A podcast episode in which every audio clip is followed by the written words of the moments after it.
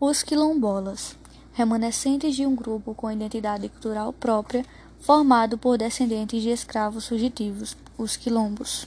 São uma sociedade com jovens guerreiros negros que pertencem a grupos étnicos desenraizados de suas comunidades. Um dos principais quilombos foi o dos Palmares, uma nação criada por fugitivos de vários engenhos de regiões nordestinas, que tinha como líder Francisco Zumbi, o famoso Zumbi dos Palmares, conhecido pela frase: Pela liberdade entrego minha vida. Foi o principal representante da resistência negra à escravidão na época do Brasil colonial.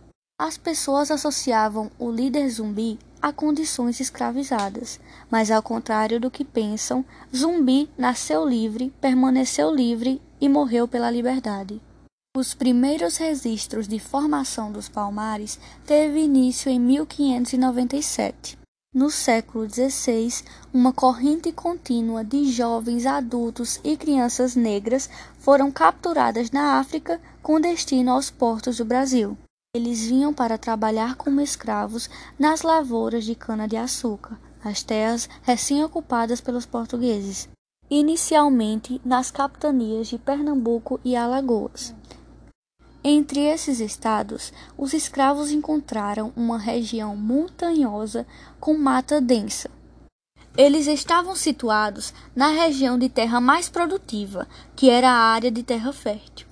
Em um século, o Quilombo dos Palmares já ocupava território do tamanho do estado do Rio de Janeiro, com cerca de 11 mil campos espalhados por encostas e vilas. Os locais chegaram a reunir até 30 mil pessoas e eram organizados por pequenos povoados chamados de mucambo. Os principais eram a Cerca Real do Macaco, Subupira, Zumbi e Dandara. O objetivo dessas sociedades era promover a preservação de valores culturais, sociais e econômicos decorrentes da influência negra. Sua cultura tinha como base a sua própria luta por justiça e liberdade. A economia de Palmares era bem diversificada, aproveitando a riqueza da fé. Por muitos anos, ela foi a fonte de importantes bens de produção da antiga capitania de Pernambuco, numa religião de monocultura de cana-de-açúcar. Dependia da agricultura, da pesca e de comercialização clandestina que lhes permitia conseguir armas e produtos inexistentes em suas comunidades. Os holandeses chegaram mostrando uma habilidade dominante em relação à fabricação de armas de fogo. Com a saída dos holandeses, os portugueses ficaram em desvantagem, pois não possuíam as mesmas habilidades, e com isso começaram a realizar a comercialização ilegal que deu-se início em consequência das ações do Estado escravista. Ele agia com toda a autoridade que o aparato judiciário lhe permitia e procurava impedir de todas as formas possíveis que os mucambos se espalhassem pelo país.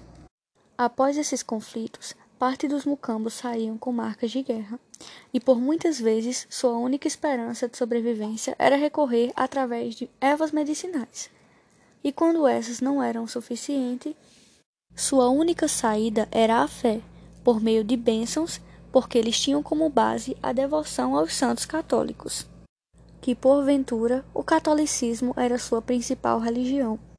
Depois de anos de conflitos, os quilombolas simbolizam a resistência a diferentes formas de dominação.